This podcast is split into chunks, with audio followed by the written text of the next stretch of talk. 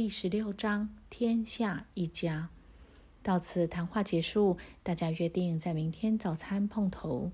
隔天，我们一黑早起身，在六点三十分准备用早餐。离开住处时，碰到朋友，我们同方向，边走边谈，与一般人无异。他们跟我们打招呼，我们说我们看到他们这个样子，觉得很惊讶。回答是：我们跟你们一样，也是人。为什么你们认为我们不一样呢？我们没有什么地方不一样，我们只是把神所赐予的力量开发出来的比你们更多而已。然后我们问：为什么你们能做的事情，而我们做不到？他们回答说：“我们所见过的人，为什么不是每一个的人都愿意努力锻炼，并且服务公益呢？我们不希望强迫任何人，每一个人都有选择生活方式的自由。我们只是表现出简单、容易的方式。我们试过这种方式，觉得很满意。我们去用早餐，谈话转到日常发生之事，我觉得诧异。”坐在我对面的四个人，有一个生活在地球上已经一千年了。他的肉体完美，可以随心所欲带着他的肉体到任何他想要去的地方。他的身体在两千年前已经达到完美。他的身体有活力，并且像一个三十五岁的年轻人。坐在他隔壁的是他的第五代孙子。第二位超过七百岁，看起来不超过四十，谈话与常人无异。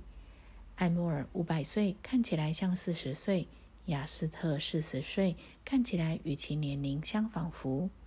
大家像兄弟般聊天说话，没有妄自尊大之心，都很仁慈、单纯而有良好教育。说话用字合乎逻辑，没有神秘或炫耀之处，只是日常会话。而我不知道是不是在梦中。早餐完毕，我们起身，同僚之一去付账。艾莫尔说：“在这里，你们是客人，并且先把手伸向女士，而我们看到那只手是空的。但是再看第二眼，手上出现刚好够用的钱。我们发现我们的朋友身上没有带钱，他们的衣食也从不仰赖别人。需要钱的时候，手上就出现，是从宇宙创造出来的。”我们离开餐厅，在第五支队的朋友跟我们握手，说他要回到队中，就消失了。我们记录下他消失的时间，后来发现他在离开我们十分钟后回到队中。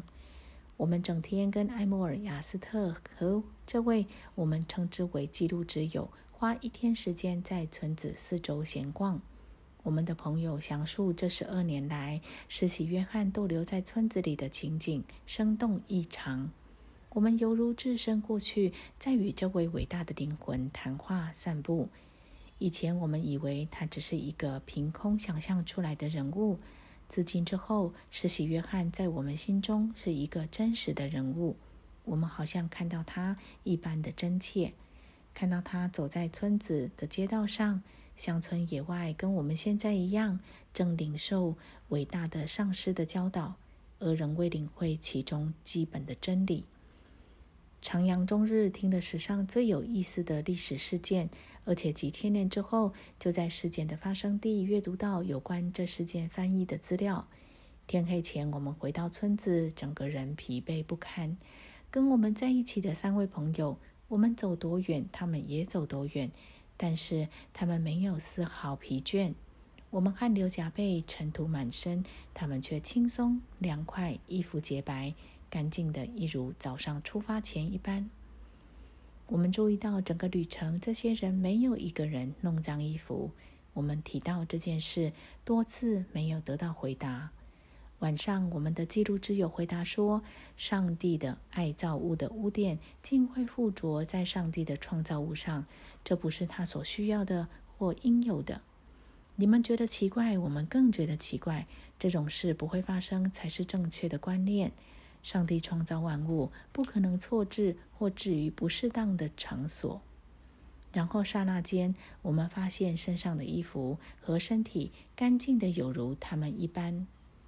变形对我们来说是变形，我们还站着就发生了。我们不再困倦，一如早上起床洗过澡一样清新。